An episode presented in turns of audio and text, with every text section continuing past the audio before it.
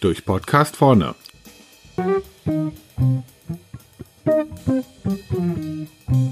Heute Wertanalyse bei Kiepe Elektrik. Herzlich willkommen bei unserem Podcast. Mein Name ist Andreas Lenniger und ich bin als Berater für Durchdenken vorne Consult tätig. In der heutigen Folge gibt es mal wieder ein Interview und ich freue mich hier bei mir Carsten Westen von der Firma Kiepe Elektrik begrüßen zu dürfen. Hallo Herr Westen, schön, dass Sie sich die Zeit genommen haben. Ja, vielen Dank für die Einladung, Herr Dr. Lenninger. Gerne.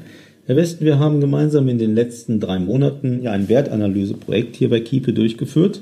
Und lassen Sie uns doch ein paar Minuten mal über dieses Projekt sprechen. Es dreht sich ähm, bei der Wertanalyse ja darum, den Kundennutzen und auch die Erfüllung der Kundenbedürfnisse mit den Funktionen und den Komponenten in Einklang zu bringen. Welchen Wert hat denn dieses Wertanalyseprojekt aus Ihrer Sicht gebracht? Mm, einen ganz großen Wert hat sich daraus ergeben, dass man äh, ganz offensichtlich sieht, äh, wie der, Nutze, wie der Nutzen für den Kunden entsteht und ähm, wie marktspezifisch auch teilweise der Nutzen gesehen wird für den Kunden.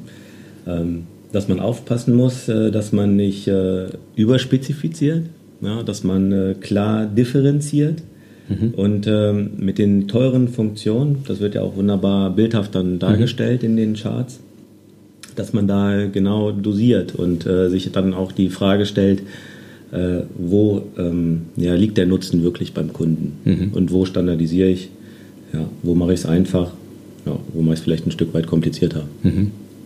Und ähm, Herr Dr. Lindinger, wo sehen Sie denn die Grenzen der Wertanalyse? Das ist eine interessante Frage. Ich neige dazu zu sagen, es gibt keine Grenzen. Ähm, ich halte die Wertanalyse für ein hervorragendes Werkzeug, um Kundennutzen, egal in welchem Kontext, in den Mittelpunkt der Optimierung zu stellen. Also die Funktionen, die die unterschiedlichen Lösungen haben, ob das nun ein technisches Produkt ist oder auch eine Dienstleistung, die gilt es zu vergleichen, welchen Nutzen sie erzeugen und mit welchem Aufwand ich sie erzeuge. Ich glaube, die Wertanalyse eignet sich für Industrie, für Handel, für Dienstleistungen und ich glaube sogar auch für die, auch für die Verwaltung. Es gibt überall schließlich einen Kunden und dieser Kunde hat Bedürfnisse, die halt unterschiedlich aufwendig und gut erfüllt werden durch das Produkt oder den Service, den man anbietet.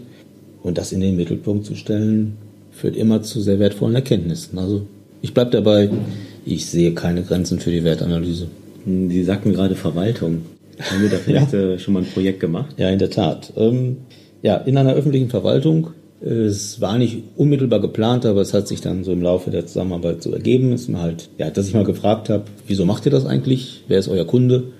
Und welcher Nutzen entsteht daraus? Und äh, es war in der Tat ein wertanalytischer Ansatz, den wir dann verfolgt haben. Und die Reaktion war äußerst interessant und schließlich auch positiv, weil die Teilnehmer gesagt haben, so, das haben wir uns nie gefragt. Wir haben das gemacht, was hier immer gemacht wurde, was wir zu erfüllen hatten. Wir sind schließlich eine Verwaltung. Aber diese Frage zu fragen war sehr hilfreich für das Team. Also es geht definitiv auch mhm. im Verwaltungsumfeld. Spannend, ja. Ja. Herr Westen, welche wesentlichen Erkenntnisse haben Sie aus diesem Wertanalyseprojekt hier bei Kiepe mitgenommen für sich und fürs Team?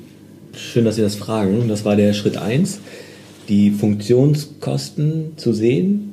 Ja, das war schon ein Eye-Opener, anstatt immer nur das äh, Komponenten-Pareto, was ja jeder kennt. Und dann äh, zu sehen, was die teuersten Funktionen sind, ähm, das, äh, das war schon ein magischer Moment. Ja, dann, mhm.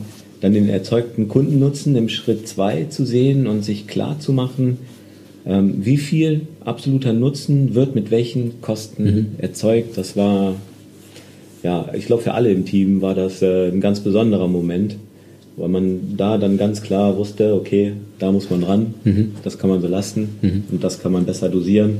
Mhm. Ja. Und vor allen Dingen dann auch ähm, im Endeffekt diese äh, bildhafte Darstellung für jeden begreiflich zu machen, ja, dieser Aha-Effekt, den mhm. man dabei äh, mhm. erfährt, ist äh, ja, magisch. Ja. ja, bildhafte Darstellung, Sie sagen da gerade was, ähm, haben wir auch in diesem Projekt gemacht. Ähm, gelegentlich ja, gibt es Kommentare, so, ja, wir haben das doch alle schon angeguckt, das steht alles in dieser Excel-Datei drin. Die Excel-Datei ist dann häufig ein, eine Tabelle, also schwarze Zahlen in weißen Feldern. Und ähm, das ist ungefähr so aussagekräftig, wie wenn ich Sie auffordere, stellen Sie sich mal eine Blumenwiese vor. Ja? Was mhm. sehen Sie da? Ja, bunte Blumen. Ich vermute bunte Blumen und ähm, halt keine Excel-Tapete in Schwarz-Weiß. Ja. Also auch allein das Thema äh, Visualisierung und also eine passende Darstellung so zu wählen, dass man das sieht, was man sehen möchte. Ja, sie, sie holt einfach jeden ab ja. und äh, nimmt einen, glaube ich, auch so die Grundängste der Veränderung. Ja? Ja, ah, interessant. So das Gefühl, ja. Okay. Man sollte vielleicht noch schauen, dass man so früh wie möglich bei einer Entwicklung ja. eines Produktes äh, mit einer Wertanalyse beginnt. Definitiv. Ja, da hätte ich auch noch eine Frage, und ja. zwar, was mich noch interessiert, was die generellen Voraussetzungen für ein erfolgreiches Wertanalyseprojekt sind. Okay, da fallen mir drei Dinge ein. Das erste, ein interdisziplinäres Team zu haben, was aus allen Funktionen rund um dieses Produkt oder den Service herum besteht, also Einkauf, Fertigung, Entwicklung, Marketing, Vertrieb, Qualitätswesen, dass wirklich alle Aspekte von Anfang an berücksichtigt werden und auch alle Beteiligten die ganze Zeit mit im Boot sitzen und dabei sind, zu verstehen, welche Funktionen und welchen Nutzen dieses Produkt oder dieser Service wirklich bietet. Nicht hinterher nur davon Berichte zu bekommen. Das ist überhaupt nicht gleichwertig. Als zweites nenne ich den Willen zur Veränderung, denn früher oder später kommt man in dem Projekt an die Stelle, dass es auch darum geht, heilige Kühe zu hinterfragen oder Dinge nochmal zu machen, die man schon mal versucht hat und tatsächlich Dinge komplett anders zu machen dieser Wille zur Veränderung ähm, kann auch durchaus Ängste auslösen, Versagensängste oder, ah, das schaffen wir eh nicht. Und von daher ist es die zweite wichtige Voraussetzung, ähm, die man braucht, um ein erfolgreiches Wertanalyseprojekt durchzuführen. Und als drittes nenne ich Spaß, Begeisterung, Leidenschaft. Diese sehr positive und äh, wirklich energiegebende Einstellung ist wichtig ähm, während des gesamten Projektes und natürlich Kreativität, was sich aber bedingt, um wirklich Ideen auch zu haben und um sich auch mit der Methodik äh, wirklich auseinanderzusetzen und das, was man dann findet, auch über die Hürden zu tragen und zum Erfolg zu bringen. Also interdisziplinäres Team, Wille zur Veränderung, Spaß, Leidenschaft und Kreativität. Ich sehe Sie nicken, das haben ja, wir in diesem ja. Fall geschafft. ja, ich denke, das haben wir sehr gut geschafft. Also bis jetzt, ähm, ja, wenn man nur nicht am Ball bleibt, dann kann es doch schon dazu kommen, mhm. dass es einschläft. Mhm. Also man muss da schon gut hinterher sein teilweise. Ja, eine, eine letzte Frage hätte ich noch, Herr Westen, wenn Sie das nochmal machen würden und Sie zum Anfang des Projekts zurückgehen, was würden Sie wieder so machen, wie wir es gemacht haben, und was würden Sie anders machen? Äh, also ich würde vieles äh, so nochmal machen.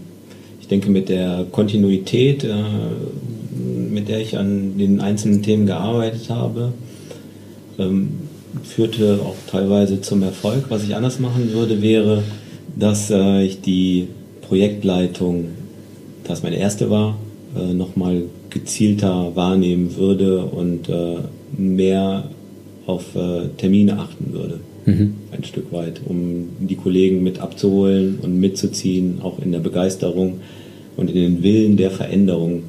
Weil man hat doch, dass im Tagesgeschäft das ein oder andere einfach liegen bleibt und da braucht es einfach eine treibende Kraft, um die Leute, die Kollegen bei Laune zu halten.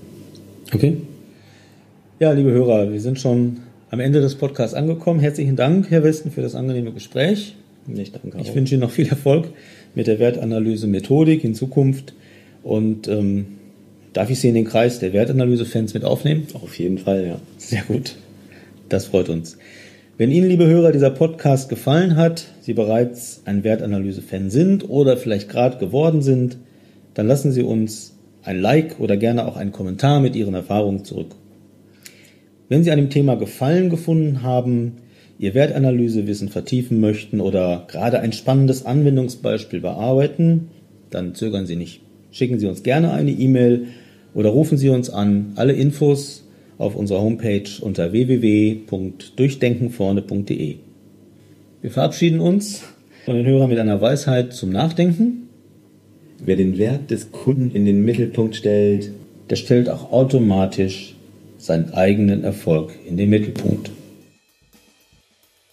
Thank you.